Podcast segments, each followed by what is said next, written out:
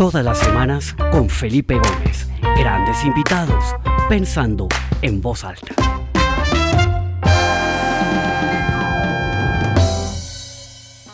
Bueno, bienvenidos a esta nueva edición del programa Pensando en Voz Alta. Mi nombre es Felipe Gómez. Un feliz 2022 para todos. Qué alegría empezar a ver a tanta gente que se vuelve a conectar en este espacio de los martes al mediodía, donde compartimos media horita para conversar con alguien, conocer su punto de vista, entender lo que está pasando y aprender cosas nuevas. El año pasado fue un año fascinante. Eh, en medio de la pandemia seguimos con este programa todas las semanas. Hoy es el episodio número 86 de este programa. Increíble que ya llevemos 86 martes acá reunidos. Y me da mucha alegría verlos de vuelta, ver a mucha gente nueva también. Bienvenidos, esta es su casa, todos los martes al mediodía, hora del este de los Estados Unidos, hora de Colombia y Lima. Estamos reunidos para conversar un ratico con alguien, con alguna persona de alguna parte del mundo, gente diversa, gente diferente, gente que nos va a aportar algo a nuestras vidas y a nuestro conocimiento. Yo tengo una invitada espectacular, una persona que conocí hace muchos años cuando estaba en la universidad y de hecho no nos veíamos hacía muchísimo tiempo. Y hace poco me la encontré en redes sociales con la muy grata sorpresa que además me causó gran orgullo, que es una de las decanas en el Parsons School of Design en Nueva York, una de las escuelas de diseño y de arte más importantes del mundo. Y maneja una facultad que se llama la Facultad de Design Strategies o Estrategias de Diseño, en donde se lleva la mentalidad y los conocimientos del diseño a otras disciplinas, que es un tema que me ha encantado desde hace mucho tiempo. Entonces, pues sin más preámbulos, quiero darle la bienvenida a Cintia Lawson Jaramillo. Cintia, bienvenida pensando en voz alta. Esta es tu casa, qué alegría tenerte acá con nosotros. Muchas gracias, Felipe. Un placer y gracias por la invitación. Espectacular. Bueno, Cintia, tú estás en Nueva York. Cuéntanos un poquito. Normalmente comenzamos para romper el hielo y empezar este diálogo. Que compartas con nosotros un poquito las lecciones que te ha dejado estos, este, estos ya casi dos años de pandemia, que has aprendido, eh, no sé, lecciones, las cosas más importantes que te ha dejado esta época eh, tan rara que nos tocó vivir. Wow, qué buena pregunta. A ver, primero que todo, creo que lo, más importante ha sido como mirar de nuevo cuáles son las prioridades, em, centrar lo que, lo que importa por encima del resto, la familia, la salud, el bienestar de, de las personas que amamos. También ha sido un momento muy importante como profesora y como diseñadora y ahora como decana. Eh, también pensar en los privilegios en los que tenemos. Esto es, pues, es un tema muy importante en el diseño y digamos en las universidades en general, que es la primera vez que hemos tenido una crisis global en la que todos nos podemos conectar con estar en crisis y podemos lograr una empatía como nunca antes habíamos logrado con las personas que están en la, mayoría de las personas en el planeta que viven en crisis, que se despiertan y, y no pueden pensar en otras maneras de pensar, no pueden eh, conectarse con estos eventos, simplemente se despiertan para contribuir a las necesidades básicas de sus, de sus hogares o pelear por lo que no tienen o no, tener tres trabajos, Em, pelear contra sistemas de infraestructura que no los apoyan. Entonces, en el diseño creemos mucho en la empatía y ha sido un momento verdaderamente importante para poder no solamente enseñar qué quiere decir eh, ser empático, sino verdaderamente tener una crisis compartida que no, no, necesariamente nos nivela a todos porque algunos podemos simplemente trabajar desde la casa mientras otros tienen que seguir yendo a sus, a sus oficinas, a los supermercados, a los, aquí en Nueva York, pues eh, todo el sistema de transporte público, eh, sistemas de salud, etcétera, que no, no tienen esa, esas libertades, digamos. Entonces yo creo que ha sido eso, ha sido reasesorar que es importante y por otro lado ya, ya en mi trabajo ha sido un momento muy interesante para pensar el rol que puede tener el diseño en este momento en una crisis y en general el rol que puede tener el diseño en el mundo, en el planeta, en los distintos sectores. Totalmente, estoy de acuerdo contigo y hace un, un tiempo, de hecho el año pasado tuvimos un episodio hablando que pues tanto se ha hablado de la globalización, pero yo creo que realmente este es el primer evento global que nos afecta a todos, porque pues cualquier efecto anterior o cualquier evento anterior pues le pegaba a, alguien, a un país, a una región, a un continente, pero esto es el primer elemento, por lo menos en mi vida, que es realmente global, que nos ha pegado a todos en todos los países. Y una de las grandes em, necesidades que ha generado esta pandemia es que nos ha tocado repensar y rediseñar una cantidad de cosas. Y acá ya vamos encaminando la conversación un poquito a lo que, a lo que veníamos. Y es cómo este, esta mentalidad de diseño, esta tendencia que está como tan en boga, que en inglés se llama design thinking, como que ya ha trascendido el mundo del arte y del diseño tradicional, el diseño gráfico, el diseño, eh, pues el diseño de objetos, etcétera, etcétera, y se ha metido en todas las disciplinas, en las ciencias, en la medicina, en los negocios. Hoy en día el design thinking en los negocios es tan importante. Cuéntanos un poquito tú desde la academia cómo has visto ese fenómeno de, cómo el arte y el diseño se ha metido en otras disciplinas y por qué eso es importante en este momento en la historia. Sí, claro, con mucho gusto. Y, y un poquito con el tema globalización, aunque históricamente ha habido eventos que afectaron el mundo, nunca en, ese, en esos momentos no existían los medios sociales y la rapidez de medios que existe ahora. Entonces yo creo que en verdad es el, el, primer momento donde se ha sentido esa, un efecto globalizador eh, histórico con, pues, de, un, de, una magnitud increíble. Eh, ¿Cómo llega el arte y diseño a todas las industrias? A través de las, las habilidades críticas, las habilidades fundamentales de, de, digamos, del diseñador, la persona que puede observar, la persona que puede pensar de una manera creativa, la persona que puede pensar no solamente a través de de palabras, sino también a través de dibujos, a través de, de, expresiones creativas, materiales o no. Es una persona que puede, que, está preparada para, para liderar equipos de personas, para hacer colaboraciones eh, transdisciplinares, colaboraciones eh, globales, que puede repensar los sistemas funda fundamentales que mantienen los problemas donde están. Entonces, en la Facultad de Design Strategies, eh, nuestros estudiantes y profesores diseñan sistemas, servicios, organizaciones, compañías, empresas, modelos de negocios. Es el diseño inmaterial eh, o no material y, como te imaginas, pues eh, si uno ya piensa de, un momento, de, desde, desde un punto de vista sistémico, pues podemos llegar a problemas de gobierno, problemas de ciudad, problemas de ONGs, de grandes corporaciones, de pequeñas empresas, eh, de, pequeños empresarios, de, del sistema educativo, eh, porque uno puede pensar en todos los problemas que existen en el mundo como teniendo raíz en unos sistemas eh, que depende de, de, de, los, de los contextos políticos, sociales, económicos, se mantienen como el status quo gracias a las personas que están en el poder. Entonces pensamos mucho también en cómo el diseño puede ser una manera de, de meternos como un caballo de Troya un poco eh, y llegar, llegar de manera muy profunda a, esas, a ese status quo que está manteniendo los problemas donde están y afectando a las personas que se sienten afectadas en cualquier momento. Total, y yo creo que es súper importante que todas las industrias comiencen a abrir los ojos y a ver eso, y eso poco a poco se ha ido metiendo. Primero en temas como de diseño de información. Antes uno veía un extracto de la luz, la energía, y eso era una cosa súper confusa. Y con esa mentalidad de diseño ya la hacen mucho más visual, más gráfica, la gente es, es más fácil de entender. También se ha metido claramente en el diseño de espacios, diseño de oficinas, en donde las áreas se vuelven más, más amigables para trabajar, etcétera, etcétera.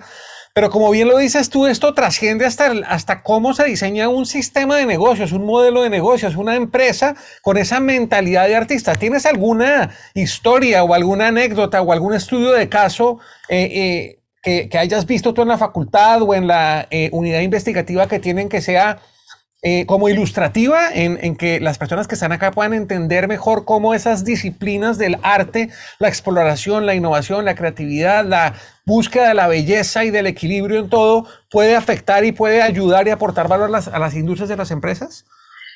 Eh, sí, hay pues, muchos ejemplos. Uno que puedo compartir ahorita es, eh, hemos tenido una alianza por muchos años con uno de los hospitales más importantes aquí de cáncer, eh, que se llama el Memorial Sloan Kettering. Eh, una de nuestras profesoras, antes era profesora de planta, eh, se fue a trabajar de lleno al Memorial Sloan Kettering a establecer y fortalecer la, la oficina de diseño dentro de este hospital. Es un hospital y un centro investigativo. Y a través de alianzas, nuestros estudiantes, como parte de sus proyectos de, la clase o de tesis, han podido entonces hacer pequeñas intervenciones, prototipos, em, proyectos para, para, el hospital.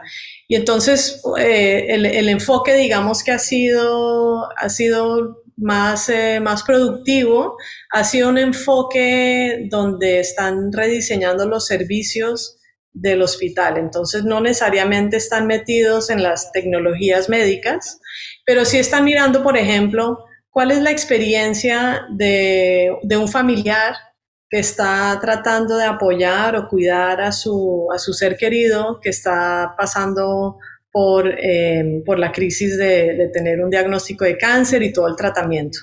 El hospital pues tiene algunos procedimientos, una manera de, apoyar a los pacientes, pero no necesariamente los hospitales ni los doctores eh, o enfermeras están preparados para apoyar a las familias. Entonces, hemos tenido varios estudiantes eh, en, la maestría de diseño transdisciplinar, por ejemplo, en Parsons, donde han estado eh, en, la, en la tesis haciendo exploraciones de qué, cómo cambiarían los servicios del hospital si pensáramos también en las personas que están alrededor del paciente en sus hogares, en las personas que son las que tienen que llamar a pelear la cuenta o llamar a preguntar cuándo es la cita, que tienen que recordarle al paciente eh, de las medicinas, somos las, personas que cuidan al paciente cuando el equipo médico no está. Entonces, eh, los estudiantes pues han usado sus metodologías de diseño eh, las capacidades de, observar. Entonces van y visitan el hospital y pasan muchas, muchas, muchas horas observando cómo la gente llega, cómo sabe dónde ir, cómo salen, eh, mirando pues físicamente cómo se ven, están contentos, están hablando, están callados, miran los ambientes del hospital, entonces también están mirando el diseño de los espacios, Em, cuáles son los, cuál, es el diseño de un espacio que de pronto te apoya de una manera eh, psicológica y mental eh, cuando estás pasando por un momento de trauma. Y también hacen pues entrevistas puntuales, entrevistan, digamos, a, cientos de familiares que estén pasando por esto, entrevistan a los doctores, entrevistan a las personas que diseñan los sistemas del hospital y así se van metiendo de a poquito de una manera muy creativa y con, metodologías muy diversas en, tratar de establecer y entender cuál es el problema y cuáles son las preguntas que nos deberíamos estar preguntando em, eh, en cuanto a, digamos, al contexto de un hospital y de un hospital reconocido y que también es un espacio de investigación. Uy, espectacular, qué cosa tan interesante. Yo me imagino que esto es un proceso como gradual, porque primero esto va permeando las cosas como más obvias, ¿no? Que la señalización esté bien diseñada, luego que los espacios sean espacios agradables, etcétera, pero luego eso se puede meter tan al nivel de detalle de rediseñar los procesos de una organización, ¿no? Con esta mentalidad de diseño en donde el resultado es mucho más eficiente y tal vez mucho más eh, usable o mucho más agradable o mucho más eficiente para el usuario final si se aborda con esa mentalidad de pensamiento de diseño. Eh, en este hospital también ha habido experiencias de rediseñar los procesos específicos de, protocolos de manejo de pacientes, etcétera, para que queden mejor diseñados o se ha limitado más todavía como a la experiencia de los, de los visitantes, de los familiares, etcétera. No, se han hecho también protocolos. Lo otro que hacen los diseñadores es que podemos entregar de una manera, podemos crear informes. Eh, que sean fáciles de entender y, que sean, digamos, interesantes para poder que las personas que lideran un cierto equipo se lo puedan llevar a, los jefes y a los jefes que son los que toman las decisiones en última de los procesos. Entonces ese es otro, digamos, poder del diseño en cuanto a, la comunicación visual y, comunicación eh, que, que cambia opinión. Una de, los, de las tecnologías, digamos, que ha sido eh, que ha cambiado en ese hospital gracias a estas metodologías es que ahora cuando tú estás en la, en la zona esperando que tu ser querido esté, no sé, en cirugía, eh, antes pues uno simplemente llegaba ahí y tenía que esperar, te decían más o menos se va a demorar seis horas y sin saber y sin saber, y ahora tienen unas pantallas donde tú puedes, cada paciente tiene un código para pues mantener la anonimidad, el, el familiar sabe qué número es y uno ve exactamente en, qué parte del proceso está. Si está en, eh, mm. todavía está en el cuarto, le están, lo están preparando para llevar a la sala de operación, ya está en la sala de operación, ya salió de la operación y así el, el, el, familiar, digamos, que está ansioso, esperando, no se preocupa que si se demoró mucho más de lo que le habían dicho, sabe exactamente dónde, dónde está el ser querido. Y es una solución pues muy simple y cuando uno ya la ve es un poco obvia, em, pero ha hecho pues, ha transformado, digamos, la experiencia de ser una persona esperando a alguien en ese, en ese hospital en específico. Espectacular. Una pregunta cambiando un poquito de tema, Cintia. Eh, hemos tenido varios invitados acá en el programa hablando un poco del futuro de la educación y tú estás en una organización educativa como Parsons, que está a la vanguardia en tantas cosas. ¿Ustedes qué han pensado de eso? ¿Cómo se rediseña una experiencia educativa? Porque yo creo que si una cosa nos está, nos está mostrando la pandemia es que la educación tiene que evolucionar y tiene que ir mucho más allá de lo que hemos visto a lo largo de la pandemia, que es dar unas clases por Zoom o por streaming. Eso, eso, eso tiene que replantearse casi que de, manera de, ¿no? Desde los fundamentos hasta los pequeños detalles.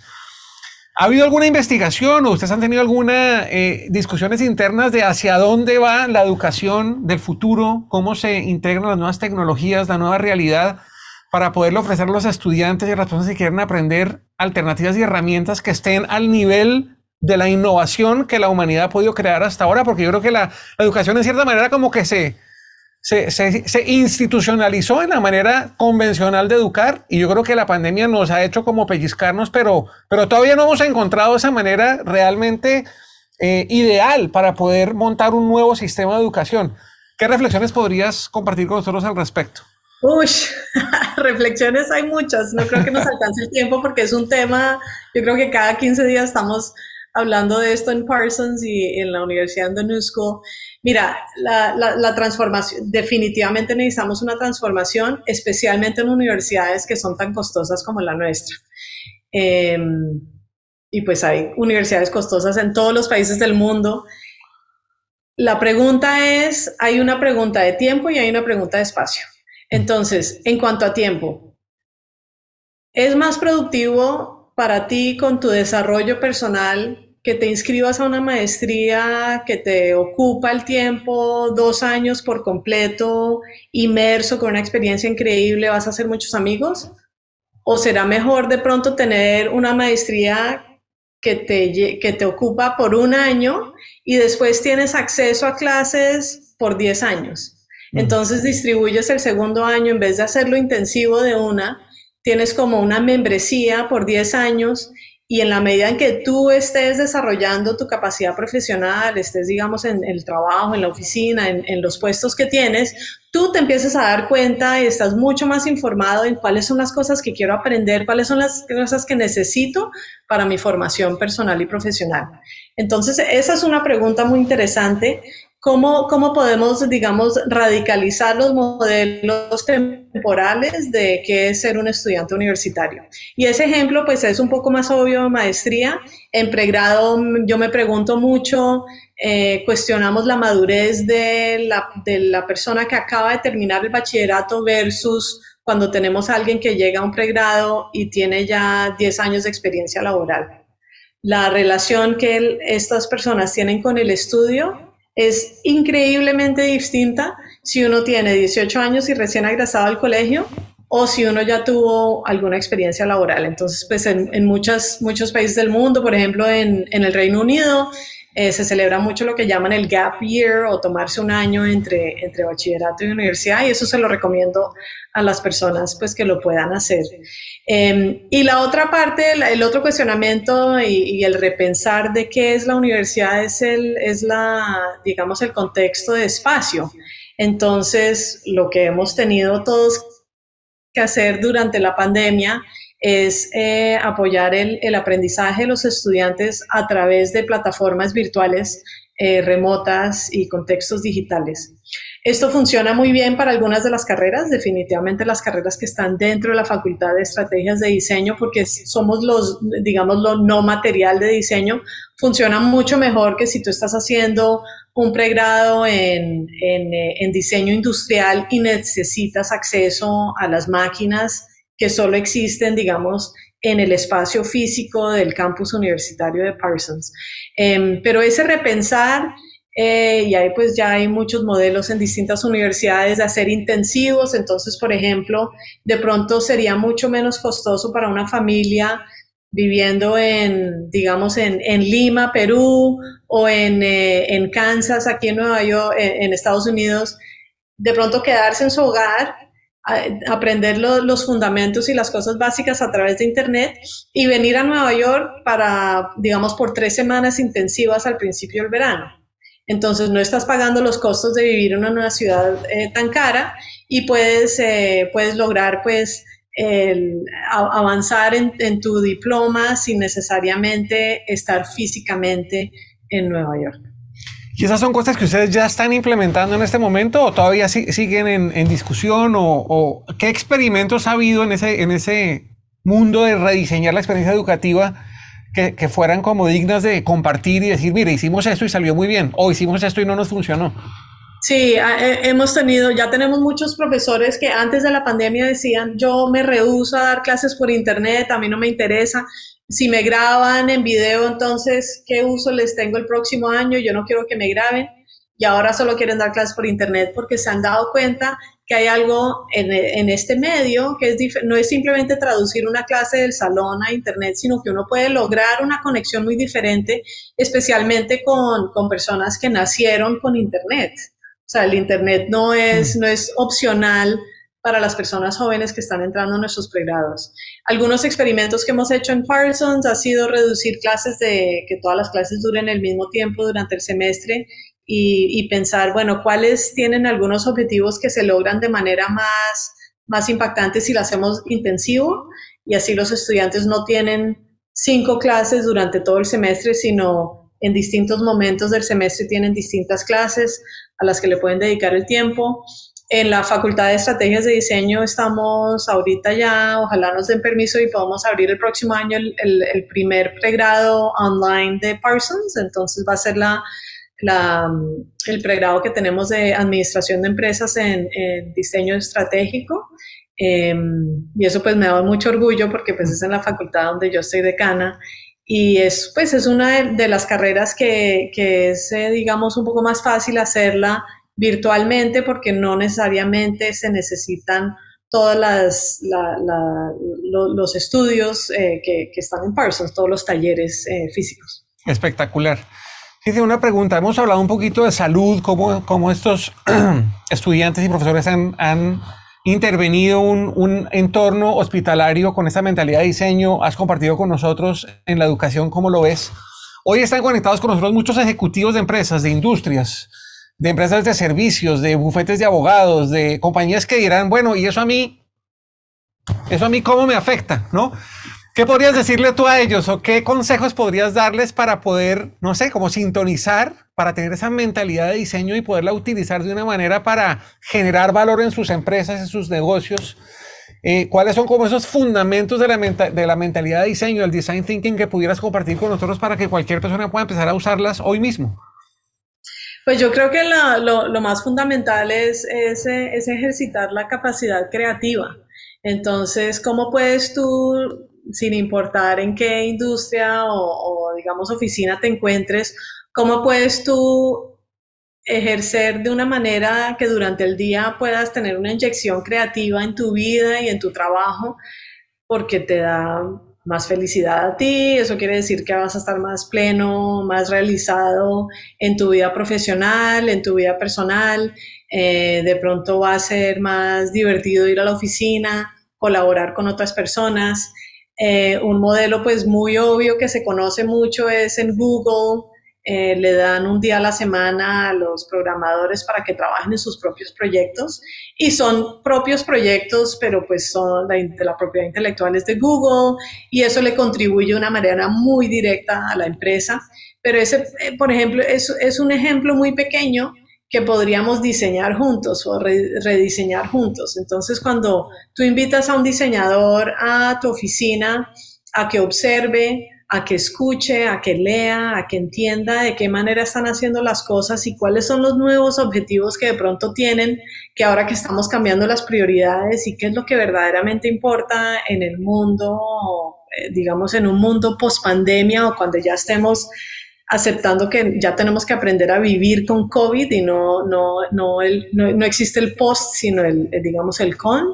Em, ese diseñador les puede, puede reflejar eh, cuáles son las preguntas que de pronto se podrían estar haciendo y cuáles son las eficiencias, no simplemente de manera productiva para generar más ingresos, aunque pues claramente están esos beneficios, pero cuáles son las, las eficiencias que se podrían incorporar en la manera en que trabajan simplemente porque de pronto ustedes aprendieron eh, que el trabajo se hace de cierta manera porque nos la enseñaron unas personas de una generación que lo hacían de esa manera y si uno puede hacer una pausa y poder ejercer eh, metodologías creativas, podría uno de pronto darse cuenta que aprendiendo de otras industrias, aprendiendo otras disciplinas y aprendiendo a pensar en, en, lo que uno hace a través de distintas herramientas como, digamos, como el dibujo, em, pues se logran unas, un planteamiento, una, unos esquemas muy diferentes a los que estamos acostumbrados y que son los tradicionales conectados con las disciplinas. Entonces, si yo pienso en un bufete de abogados, el trabajo entre un bufete y otro, otro la manera en que trabajan es, es muy parecida y muy, muy consistente. Eh, una oficina de médicos, lo mismo. Entonces, están como, hay como diferencias por industria y no necesariamente porque es la mejor manera de hacer las cosas, sino simplemente porque esa ha sido la tradición y las personas que nos enseñaron son los que mantienen las tradiciones. Tú nos hablaste de que en este hospital abrieron una oficina de diseño. Esa es una oficina que es muy poco común en un entorno empresarial tradicional, ¿no?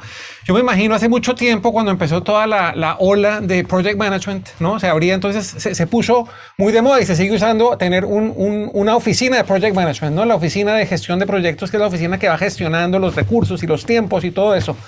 Cuéntanos un poquito esa figura de la oficina de diseño. ¿Cómo podría estructurarse una oficina de diseño en un bufete de abogados, en una industria, en un consultorio médico? ¿Quiénes están ahí adentro? ¿Eso es un equipo interdisciplinario? ¿Son solo diseñadores? ¿Y cuál es la tarea principal del equipo que conforma esta oficina de diseño de una organización tradicional?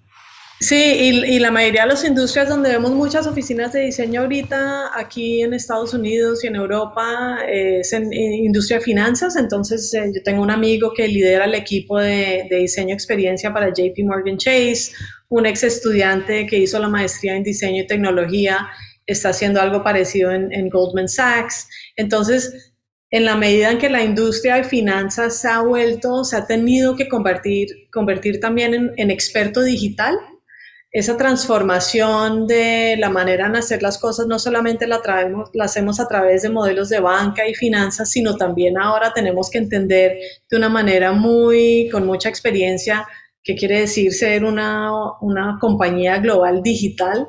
Em, eso es lo que ha causado la, la, emergencia de, de estos... Em, de estas oficinas de diseño.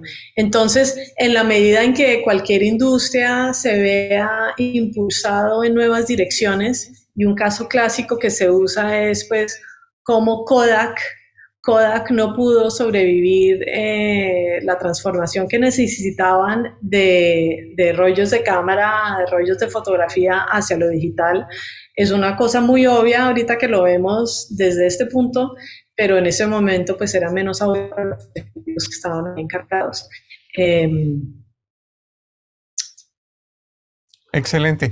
Mira, yo me acuerdo hace unos, no sé, yo creo que unos 20 años, que fue cuando yo como que empecé a, yo creo que este concepto empezó hace unos 20 años, si, si mi memoria no falla, yo vi un video de esta firma en San Francisco que se llama IDEO, ¿no? que es una firma como que es, que es eh, eh, líderes en todo este tema de pensamiento de diseño. Y era un video, es más, lo voy a poner cuando publique este video en la página, voy a poner el link a ese video, en el que mostraban cómo un grupo tenía la tarea de rediseñar el carrito de compras, el shopping cart del supermercado. Y entonces todo lo que pasaba en ese proceso es un video espectacular y bueno, pues a mí siempre el diseño me ha encantado porque toda mi carrera de una u otra manera ha estado muy cerquita al diseño y, entiendo la lógica. Y yo creo que escuchándote se entiende la lógica de una oficina de diseño, de meter una persona que domine estas disciplinas en cualquier entorno para poder repensar y rediseñar el negocio bajo las presiones que nos está trayendo la evolución tecnológica, la pandemia, etcétera, etcétera. Entonces me parece todo eso de, de muchísimo valor.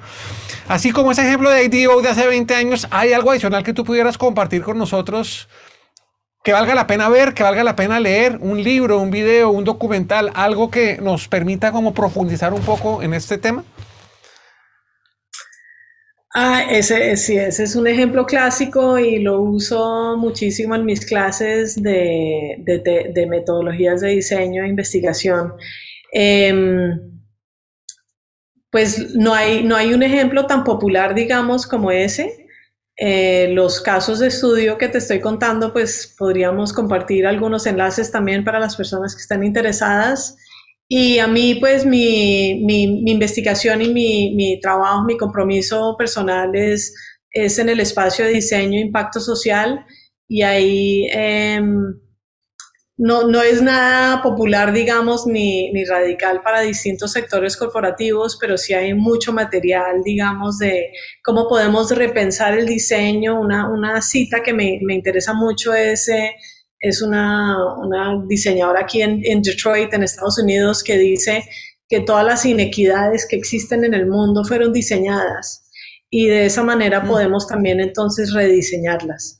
Y ella propone una metodología muy radical de cómo no es, no es un diseñador que llega externo a estudiar unos problemas, sino es el diseñador que llega a enseñar las metodologías para que una comunidad que esté, digamos, teniendo alguna experiencia en problema o en crisis, puedan ser ellos mismos los que están resolviendo el problema y no siempre externalizar las soluciones a, personas que de pronto tienen más preparación universitaria, pero tienen cero conocimiento de, qué es verdaderamente tener una vida diaria, cotidiana en, en esa comunidad. Súper interesante.